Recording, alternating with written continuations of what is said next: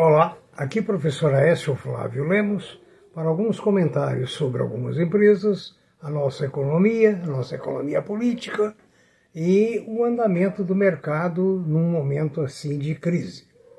O dólar continua nas alturas, tendo atingido 5,70 e o Banco Central interviu, ele voltou para casa dos 5,60. O petróleo Brent cedeu um pouquinho em Nova York, na alma um pouquinho abaixo dos 85.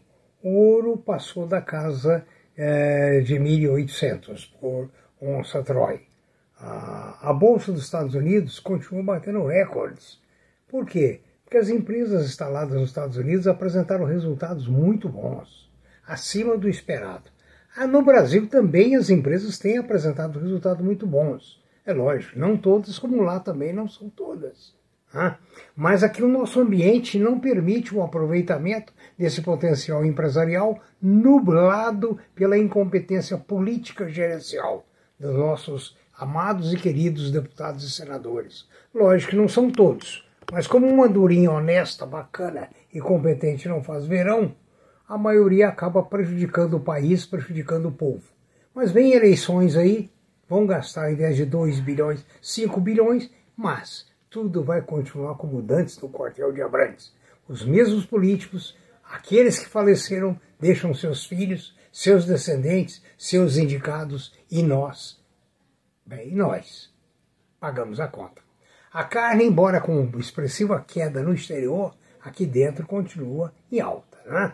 Ah, mesmo com o enfraquecimento dessa demanda externa, aqui nós não é, temos alívio. Continuamos pagando em dólares, o equivalente a reais, o preço máximo da carne lá fora. Né?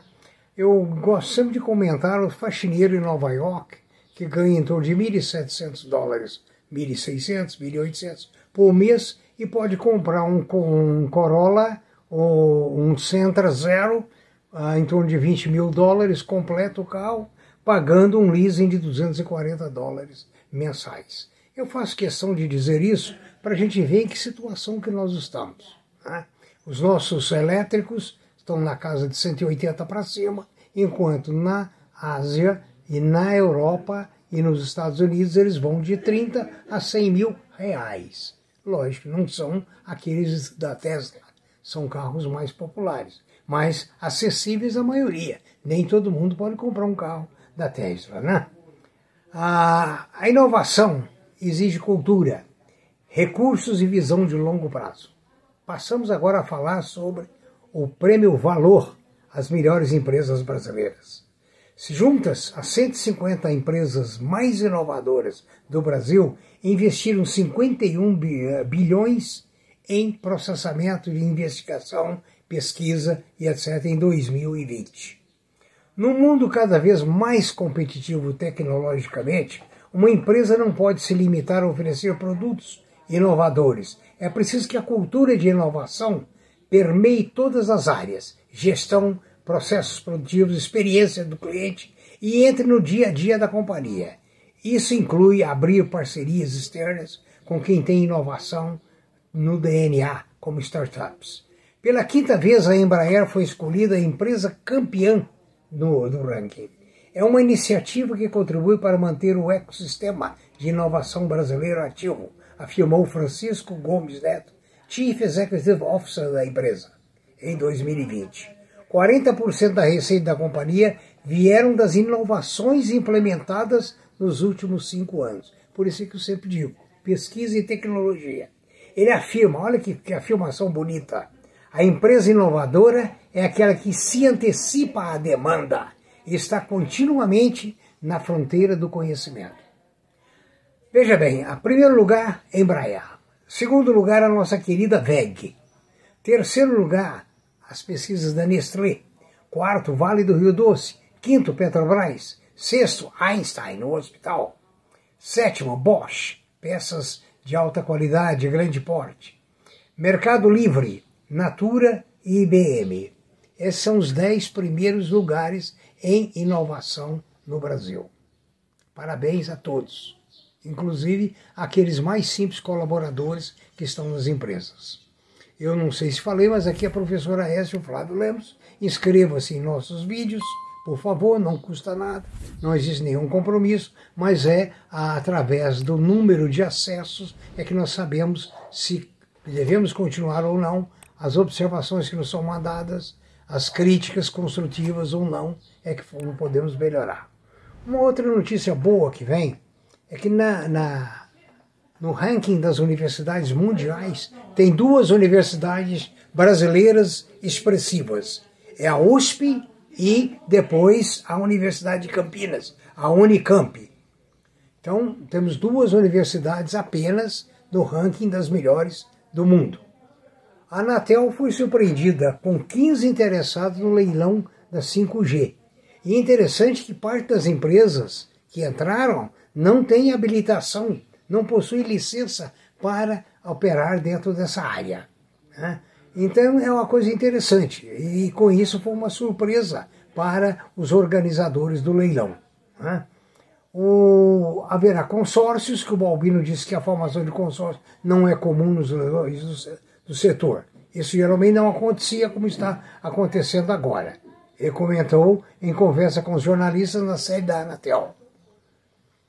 A Equatorial a energia registrou um aumento de 34,8% das vendas de energia no terceiro trimestre de 2021. No acumulado do ano, as vendas de energia da elétrica cresceram 42%. Realmente expressivo, né?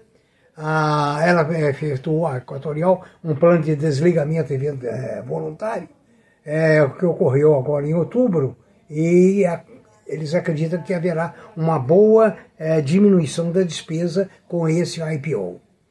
A Hypera Pharma registrou um lucro líquido de 201 milhões no terceiro trimestre, mas houve uma queda de 41,7%. Né? Assim como a Multiplan teve uma queda expressiva no lucro, em torno de 70% no último trimestre. Uma coisa muito interessante, o fundo Third Point compra uma fatia da Shell, fatia expressiva, e sugere dividir a petroleira em duas empresas.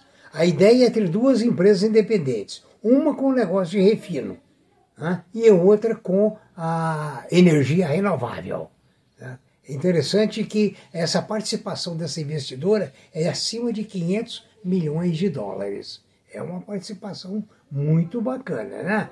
Apesar de tudo, a Multiplan está pagando os, os titulares de debêntures os juros agora esse mês. Lá fora, conforme eu falei, espera-se resultados cada vez mais substanciais, como da Apple, Amazon, Facebook, Alphabet, Google, Microsoft. Né? Então, o resultado lá, os resultados têm sido muito bons. As petroleiras no mundo todo aceleram iniciativas visando a transição energética.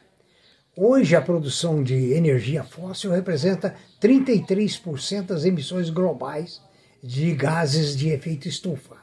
Então, procura-se, assim, alternativas na produção de energia.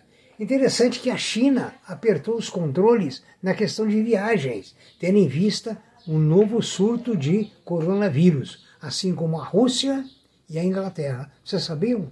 E na Inglaterra, nós já falamos, há um desabastecimento realmente muito grande. Né? A, a China está realmente lutando contra esse vírus. E o Alibaba, a chinesa, depois que ele criticou o Partido Comunista, ele já teve uma desvalorização de 344 bilhões de dólares no, ah, na sua capitalização. Imagine só, porque ele fez uma crítica ao sistema, o sistema foi contra ele e esse contra resultou num prejuízo homérico gigantesco. Né? Então, a, a, aliás, uma outra coisa interessante é que a Evergrande, que está em regime é, difícil na China, a construtora, o governo chinês sugeriu que os donos, os sócios, de, transformem os seus lucros em capital para aliviar a, o passivo da empresa. Imagine se no Brasil os sócios e outros não sócios devolvessem o dinheiro não bem adquirido às empresas. Seria muito bom, né? Por fim, o diesel acumula uma alta de próxima de 65% e a gasolina 74%. E com o dólar na altura que está, com o preço do petróleo no, no onde está, dificilmente isso vai mudar. Hoje não falaremos sobre nossa lição psicológica. Eu desejo a todos um ótimo final de semana, que tenham bastante prudência, bastante inteligência, bastante calma e, acima de tudo, inteligência emocional. Muito obrigado.